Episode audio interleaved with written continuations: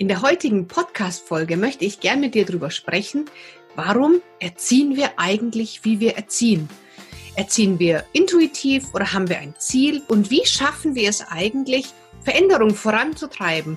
Und wie schaffen wir es auch letztendlich, konsequent zu bleiben? Das sind die Themen in unserer heutigen Folge und ich wünsche dir ganz, ganz viel Spaß dabei.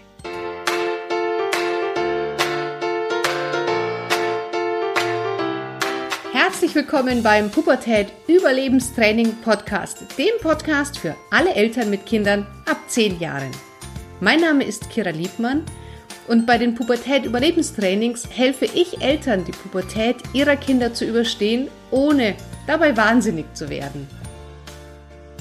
Albert Einstein sagte einmal, seine Definition von Wahnsinn ist jeden Tag das Gleiche zu tun und immer ein neues Ergebnis zu erwarten. Und kennst du das auch, dass du denkst, du machst immer und immer wieder das Gleiche und es muss doch dein Kind lernen und dein Partner muss es doch lernen und warum funktioniert es nicht? Und wir tun im Endeffekt ganz oft immer das Gleiche und erwarten aber dabei irgendwie immer ein anderes Ergebnis. Und wenn wir mal drüber nachdenken, ist das eigentlich total verrückt, denn wenn wir immer das Gleiche tun, werden wir auch immer die gleichen Resultate erzielen. Das ist doch eigentlich ganz klar. Um es dir so ein bisschen zu erklären, wie Veränderung passiert, möchte ich dich mal kurz gerne in unseren Kopf mitnehmen. Wir haben im Kopf in der Regel zwei Listen. Die erste Liste ist die Ich ärgere mich Liste. Und auf dieser Liste ist all das drauf, worüber wir uns jeden Tag ärgern. Das ist über der Stau, den Stau auf dem Weg zum, zum Büro. Das ist der Chef, der einen morgens nicht grüßt. Das ist der Partner, der ständig seine Jacke im Flur liegen lässt. Das sind die Kinder, die frühst, wenn sie aus dem Haus gehen, das Bad wie ein Schlachtfeld hinterlassen. Das sind die langen Wartezeiten an der Kasse. Das ist die Schwiegermama, die ständig zu unmöglichen Zeiten anruft. Das ist die Katze, die nachts immer raus will. Und, und, und, und, und. Also auf dieser Liste steht alles drauf, worüber wir uns ärgern. Was wir aber machen, wir ärgern uns darüber. Wir ändern nichts. Wir ärgern uns jeden Morgen darüber, dass die Kinder das Bad wie ein Schlachtfeld hinterlassen. Da liegen die Handtücher und die Schlafanzüge und die Zahnbürsten sind offen, wenn sie sich überhaupt die Zähne geputzt haben. Und du gehst früh ins Bad und räumst jetzt mal das Chaos auf und du ärgerst dich jeden Morgen erneut. Aber es passiert nichts. Du wirst vielleicht immer wütender. Aber es tut sich nichts, weil dieser Punkt nur auf deiner Ich ärgere mich Liste steht. Zum Glück gibt es aber noch eine zweite Liste. Und zwar die Ich verändere was Liste. Und nur diese Sachen, die auf der Ich verändere es Liste stehen, die wirst du auch tatsächlich verändern. Solange ein Punkt nur auf der Ich ärgere mich Liste steht, wird er da bleiben. Und dann tut sich nichts. Dann wirst du dich immer wieder darüber ärgern, aber es wird sich nichts ändern. Erst in dem Moment, wo du den Punkt nimmst und sagst, okay, jetzt tue ich ihn auf die Veränderungsliste. Erst dann hat dein, dieser Punkt, dieses Ärgernis überhaupt eine Chance, dass sich etwas verändert. Denn jetzt bist du nicht mehr passiv ausgeliefert. Jetzt bist du nicht nur noch in der Ich ärgere mich Position, in dieser Opferhaltung, in der Passivität. Nein, jetzt kommst du rüber auf die aktive Seite. Jetzt kommst du ins Tun. Nehmen wir zum Beispiel den Punkt, du ärgerst dich jeden Morgen darüber, dass das Bad wie ein Schlachtfeld aussieht. Bleib mir mal dabei. Solange du dich nur ärgerst und nichts sagst, nichts tust, nichts veränderst, wird sich nichts tun. In dem Moment, wo du den Punkt auf die Ich verändere es Liste setzt, in dem Moment fängst du an, dass du deinen Kindern sagst, dass sie das aufräumen sollen. Du schmeißt die Sachen vielleicht äh, in deren Bett in der Früh oder ins Zimmer oder was auch immer dir da einfällt an Konsequenzen oder an Handlungen. Aber jetzt bist du nicht mehr nur in der Ich jammer Position und dann passiert aber trotzdem nichts. Oder machen wir das mit einem Beispiel, was vielleicht ganz viele nachvollziehen können, ist das Thema Abnehmen. So, wenn auf deiner Ärgerliste steht, denkst du dir, oh, und ich bin zu dick und ich habe mein, mein, mein, zu viel Bauch und, und kneifst dir vielleicht abends noch so ganz gemein in deine Fettschwarten, deine vermeintlichen und setzt dich dann doch wieder vor den Fernseher und isst Chips oder einen Döner oder Schokolade oder trinkst eine Cola zum Spielfilm. Und das heißt, dass ich bin zu dick ist nur auf deiner Ich ärgere mich Liste. Du ärgerst dich nur drüber über die Tatsache, dass du zu dick bist, aber du tust. Und in dem Moment, wo du sagst, so, und jetzt kommt das auf die Veränderungsliste, dann fängst du an, dir mal über Nahrung Gedanken zu machen. Du besuchst vielleicht einschlägige Internetportale, du bestellst dir vielleicht Literatur, du fängst an, dein Essen umzustellen, was auch immer. Aber das passiert niemals, solange der Punkt nur auf der passiven Ich ärgere mich Liste steht. Ich glaube, du hast verstanden, was ich damit meine. Also guck mal, welche Punkte in deinem Alltag, achte da mal drauf, stehen eigentlich auf der Ich ärgere mich Liste, aber niemals auf der Veränderungsliste. Und dann überleg dir, welcher Punkt geht heute Abend auf die Veränderungsliste. Und dann wirst du sehen auf einmal, wie sich da was tut, wie sich auch wirklich was verändert. Nimm dir vielleicht mal ganz kurz Zeit und geh mal so deinen Tag durch. Worüber ärgerst du dich? Das kommt immer wieder so hoch. Was sind so Punkte, wo du sagst, jeden Tag aufs Neue ärgere ich mich und es tut sich nichts. Und dann guck mal genau, auf welcher Liste der steht. Aber jetzt denkst du dir vielleicht, okay, mag ja so sein, dass ich den auf die Veränderungsliste mache, aber was passiert denn dann? Nur weil ich da den im Kopf irgendwie auf die andere Liste schreibe, heißt das nicht, dass gleich was passiert. Dazu möchte ich dir gerne etwas erklären, und zwar den mentalen Kreislauf. Mentaler Kreislauf ist, du hast eine Situation. Und das Erste, was du hast über die Situation, ist ein Gedanke. Gedanke ist das, was erstmal so am Anfang noch ungefiltert in den Kopf kommt. Ein Gedanke manifestiert sich dann körperlich, das nennen wir Gefühl. Das heißt, ich denke etwas und gleichzeitig habe ich auch ein Gefühl dazu. Und diese Kombination, dass ich denke was und ich fühle etwas, dadurch entwickelt sich eine Erfahrung. Und ich denke was, ich fühle etwas, ich habe die entsprechende Erfahrung gemacht, daraus entwickelt sich dann ein Glaubenssatz. Und der Glaubenssatz, der befeuert wieder die Gedanken an. Und so ist der Kreislauf immer Gedanken, Gefühle, Erfahrung, Glaubenssatz. Welchen Punkt kannst du durchbrechen? Ja, natürlich den Punkt mit den Gedanken. Du kannst selber entscheiden, welche Gedanken du in deinen Kopf lässt. Es ist zu vergleichen mit einem Fernsehprogramm. Ja, es gibt Fernsehprogramme, die zeigen nackerte XY-Promis auf einer Insel, die da was auch immer machen. Und es gibt Fernsehprogramme, die erklären uns die Schule von morgen. Und es ist doch unsere Entscheidung, welches Programm wir uns anschauen. Lasse ich die Inhalte von irgendwelchen Nudisteninseln oder, oder Frauentausch, keine Ahnung, in meinem Gehirn? Oder schaue ich mir etwas an, was mich vielleicht in meiner Entwicklung weiterbringt, was mich fördert, was meinen Gedanken unterstützt, was mein, meine Entwicklung, meine Förderung unterstützt. Und deswegen haben wir jeden Tag die Wahl, welche Gedanken wir in unseren Kopf lassen. Wir können unsere Gedanken beeinflussen. Und wenn wir anfangen, unsere Gedanken zu beeinflussen, beeinflussen wir damit unsere Gefühle. Dann machen wir die Erfahrung, ah, okay, das, was ich denke, das fühlt sich auch anders an. Also muss es auch richtig sein und daraus gibt sich wieder ein neuer Glaubenssatz. Ich möchte dir dazu gerne ein Beispiel nennen. Und zwar nehmen wir mal an, du hast die Gedanken, oh, mein Kind ist echt stinkgefaul und zu nichts zu gebrauchen. Nehmen wir mal diesen Gedanken an. Das heißt, dieser Gedanke, du denkst dir, oh, mein Kind ist echt, das ist so stinkgefaul, das macht überhaupt nichts zu Hause. Was passiert? Du wirst wütend. Das heißt, dieser Gedanke, mein Kind macht zu Hause nichts, das wird zu einem Gefühl und du wirst wütend. Und dann achtest du natürlich darauf, wann macht mein Kind nichts, wann macht mein Kind nichts, wo macht mein Kind nichts. Und du schaust und beobachtest, ganz unbewusst natürlich. Du merkst aber mehr, okay, mein Kind macht nichts. Also, das, was ich denke und das, was ich fühle, das stimmt. Du machst die Erfahrung und diese Erfahrung bildet sich dann dieser Glaubenssatz. Glaubenssätze sind all das, was wir über uns denken. Und dann denkst du dir, ja, ich habe ein stinkefaules Kind. Und dann feuerst du natürlich diese Spirale an. Wenn du das jetzt aber durchbrichst und sagst, ich habe ein tolles Kind, es ist vielleicht nicht besonders fleißig im Haushalt, aber mein Kind ist immer ehrlich und immer pünktlich. Und dann guckst du, ah, okay, das ist pünktlich. Ja, fühlt sich für dich irgendwie gut an, ja, das ist verlässlich, das ist zuverlässig. Dann merkst du, okay, mein Kind ist wirklich immer pünktlich. Oh, ich habe ein tolles Kind, das ist total pünktlich. Und dann machst du den Glaubenssatz, ich habe ein super Kind. Das ist jetzt nur ein Beispiel. Vielleicht kannst du dich da nicht genau wiederfinden. Aber ich glaube so, jeder von uns hat Gedanken, die wir über uns, über unseren Partner, über unsere Arbeit, über unsere Kinder denken, die sehr geprägt sind von unserem Fokus. Das heißt, der Fokus ist das, worauf wir achten. Und wenn du immer nur darauf achtest, dass dein Kind dem Haushalt nicht hilft, dann siehst du auch immer nur diese Punkte. Das heißt, die Energie geht dahin, wo deine Aufmerksamkeit hingeht. Und wenn du immer nur darauf achtest, was dein Kind nicht kann, was dein Kind nicht macht, dann wirst du komplett mit der Energie bei dem sein, was dein Kind nicht kann, nicht macht, nicht tut. Und damit befeuerst du immer noch diese negativen Glaubenssätze. Wenn du jetzt aber anfängst, den Fokus darauf zu richten, was dein Kind denn kann, dann wirst du auf einmal ein komplett anderes Bild von deinem Kind haben. Dann sagst du vielleicht, okay, mein Kind ist jetzt nicht das fleißigste im Haushalt, aber das hat ein ordentliches Zimmer, das geht einkaufen, wenn ich es darum bitte, das kommt pünktlich nach Hause, das meldet sich ab und und und, keine Ahnung, was da bei deinem Kind der Fall ist.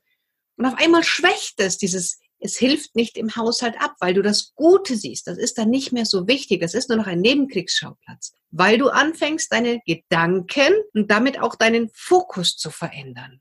Überleg dir doch mal, welche Gedanken hast du von morgens bis abends über dein Kind? Und ich weiß es nicht, wie es bei dir ist, aber wenn ich diese Übung mache in meinen Vorträgen, kommt dann frühs, das Kind steht nicht auf. Es ist ein fauler Sack. Ich muss es andauernd wecken. Boah, Mann, das nervt mich, dass ich dich schon wieder mecken muss. Ja, sage mal, kannst du denn eigentlich auch mal von alleine aufstehen? Was kannst du eigentlich? Oh, jetzt mach zu, komm auf, jetzt muss ich dir immer einen Arschtritt geben. Und so weiter und so fort. Und bevor das Kind um 8 Uhr aus dem Haus ist, hast du schon 20 negative Gedanken deinem Kind gegenüber gehabt.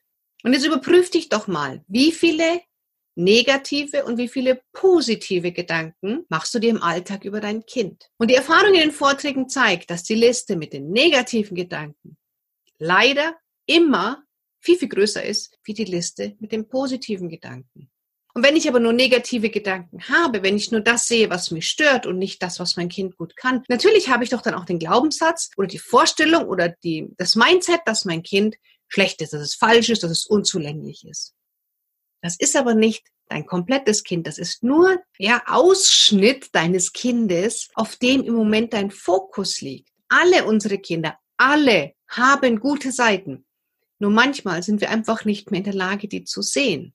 Und was ich heute mit dir machen möchte, ist, dich mal einzuladen, anzufangen, wieder die guten Seiten bei deinem Kind zu sehen. Mal zu gucken, okay, ich mache es mir jetzt zur Aufgabe, dass ich jeden Tag fünf gute Gedanken an mein Kind habe. Und dann schau mal, was sich verändert. Schau mal, was sich tut, wenn du dir denkst, ganz bewusst, ich achte jetzt drauf und ich möchte am Ende des Tages fünf gute Gedanken zu meinem Kind haben. Wenn es dir leichter fällt, nimm dir ein kleines Heft, nimm dir ein Buch, nimm dir irgendwas, wo du es reinschreibst. Und jeden Abend, bevor du ins Bett gehst, führst du kein Dankbarkeitstagebuch, sondern du führst ein Tagebuch darüber, was hat dein Kind heute gut gemacht. Und vielleicht fällt dir das am Anfang schwer, aber du wirst sehen, das wird irgendwann immer leichter und immer leichter. Und je mehr gute Sachen da drinnen stehen, umso weniger wichtig sind dann irgendwann die Punkte, die vielleicht nicht mehr so gut laufen. Da arbeitet ihr dran. Ganz klar, die werden nicht aus dem Auge verloren.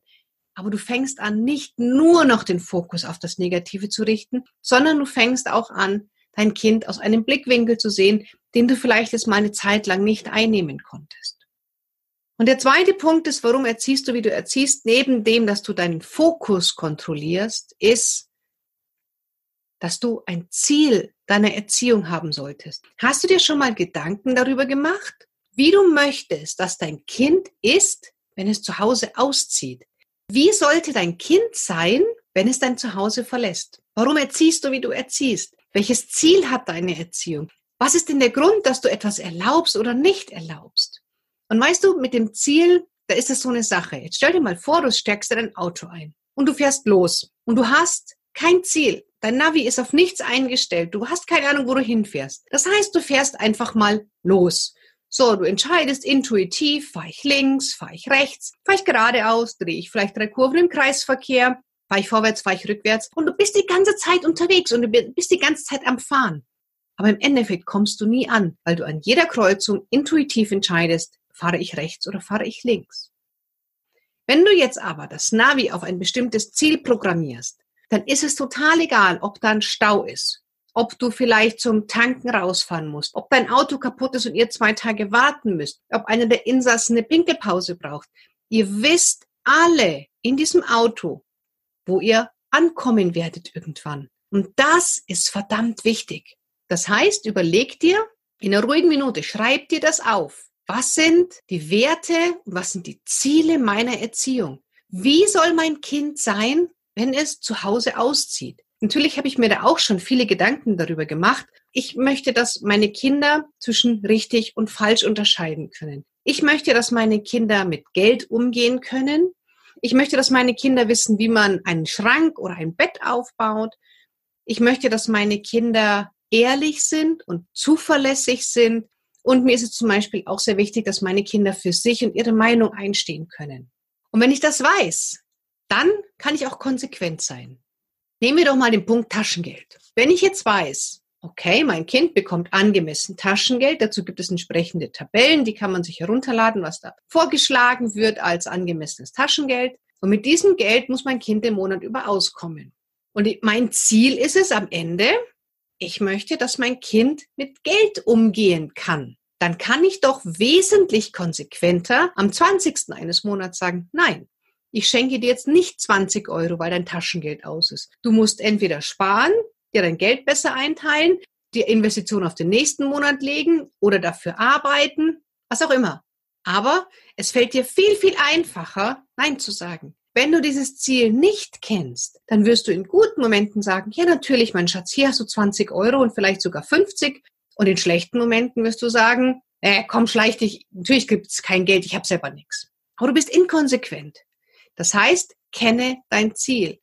Beim Punkt Taschengeld ist es auch noch, was dazu kommt, das Geld, was man geschenkt bekommt, gibt man viel, viel leichter aus als Geld, wofür man arbeitet. Auch das sollte dein Kind ganz, ganz schnell lernen. Aber da mache ich einen eigenen Podcast dann gerne mal dazu. Also, das heißt, überlege dir, wie soll dein Kind sein, wenn es zu Hause auszieht? Auch hier nehmen sich die Leute in meinen Vorträgen oder Seminaren fünf Minuten Zeit und erstellen sich so ihr Kind, welche Werte, welche Eigenschaften man ihm mitgeben möchte, wenn es auszieht. Natürlich kommt die Persönlichkeit des Kindes immer noch dazu. Aber wir Eltern haben ja schon irgendwie so einen Plan im Kopf und den sollten wir erstmal wirklich wissen. Und den lasse ich dann die äh, Zuschauer, Zuhörer aufschreiben.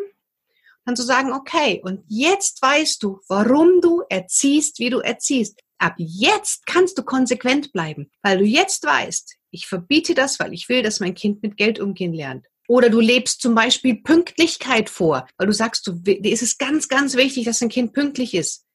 Dein Kind schaut sich aber von dir wahnsinnig viel ab. Das heißt, wir sind die Vorbilder von unseren Kindern.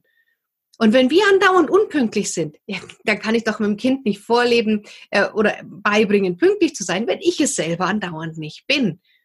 Oder ein Punkt, der mir auch wichtig ist, ich möchte, dass meine Kinder wissen, wie man sich richtig ernährt.